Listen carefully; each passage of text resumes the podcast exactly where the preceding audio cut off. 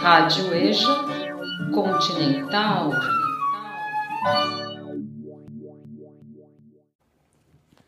Trinta e um de maio, sábado.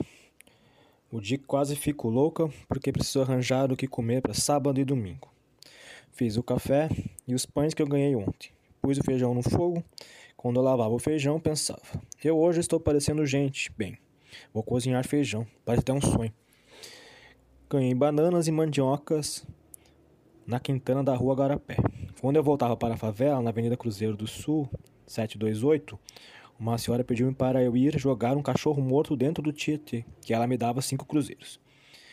Deixei a Vera com a mulher e fui. O cachorro estava dentro de um saco. A mulher ficou observando os meus passos a paulistano. Quer dizer, andar depressa. Quando voltei, ela me deu seis cruzeiros. Quando recebi os seis cruzeiros, pensei, já dá para comprar um sabão. Cheguei na favela, não acho jeito de dizer que cheguei em casa. A casa é casa, barracão é barracão. O barraco, tanto no interior como no exterior, estava sujo, e aquela desordem aborreceu-me. Fitei o quintal, o lixo podre exalava mau cheiro.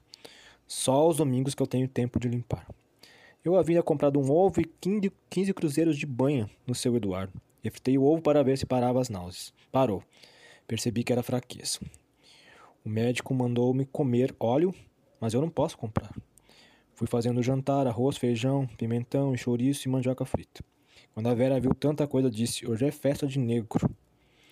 Perguntei a uma senhora que vi pela primeira vez: A senhora está morando aqui? Estou. Mas faz de conta que não estou, porque eu tenho muito nojo daqui. Isso aqui é lugar para os porcos. Mas se pusessem os porcos aqui, haviam de protestar e fazer greve. Eu sempre ouvi falar na favela, mas não pensava que era um lugar tão asqueroso assim. Só mesmo Deus para ter dó de nós.